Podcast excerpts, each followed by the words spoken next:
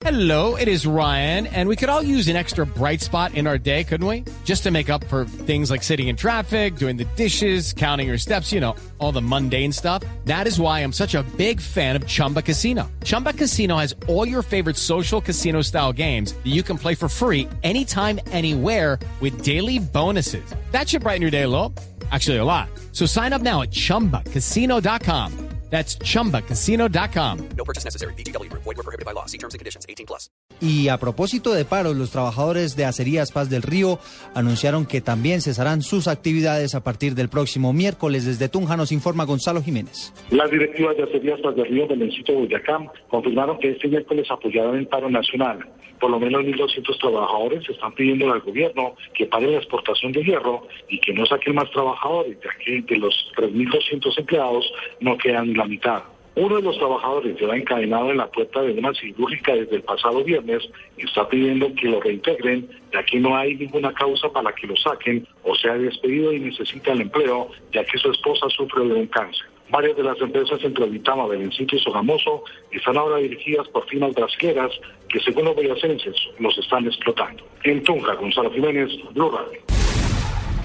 9 de la noche y 9 minutos. Gonzalo, gracias y mucha atención porque hasta ahora está bloqueada la calle 13 con carrera 123 a la salida de Bogotá porque miembros de la comunidad están protestando por un accidente de tránsito que le cobró la vida a dos personas. Julián Calderón, buenas noches. Buenas noches, Eduardo. Usted lo decía, hasta ahora se registra un bloqueo de ambos carriles de la calle 13 a la altura de la carrera 123. En ese punto ocurre un grave accidente hace algunas horas. Usted lo decía, dos mujeres murieron, ellas estaban cruzando la vía y cayeron del separador donde esperaban para cruzar la calle. En ese momento fueron arrolladas por un tracto camión. En este preciso instante, decenas de residentes de ese sector protestan, bloquean, bloquean ambos carriles de esta vía y piden que se construya un puente peatonal o se instale un semáforo peatonal para evitar este tipo de accidentes. Sin embargo, el reporte de las autoridades indica que este lamentable accidente ocurrió a 50 metros de un semáforo.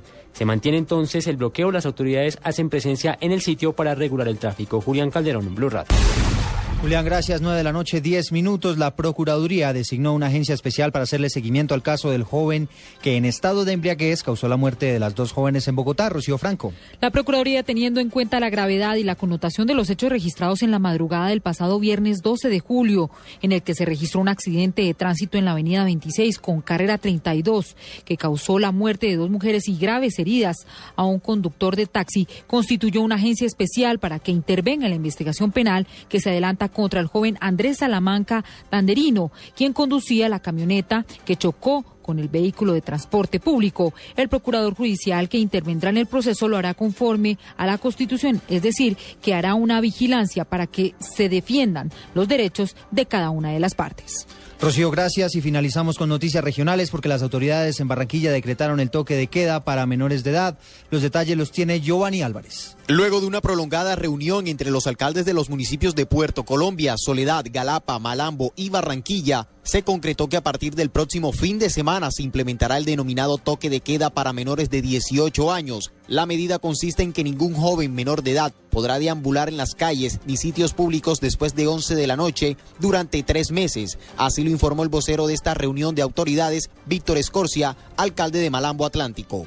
La decisión que hemos tomado es que va a ser para todos los barrios de los municipios del área metropolitana. Va a ser de 11 de la noche a 5 de la mañana. Nos hemos puesto de acuerdo que es eh, una hora donde de pronto algunos padres de familia o los estudiantes que están en las universidades tenemos que darle un margen para que ellos lleguen a sus casas. En esta medida se acordó no sancionar a los menores de edad, pero sí llevarlos a una comisaría de familia móvil. Allí esperarán a sus padres o acudientes y en caso en que éste no se presente, el menor será conducido hasta el lugar de su residencia. Desde Barranquilla, Giovanni Álvarez, Blue Radio.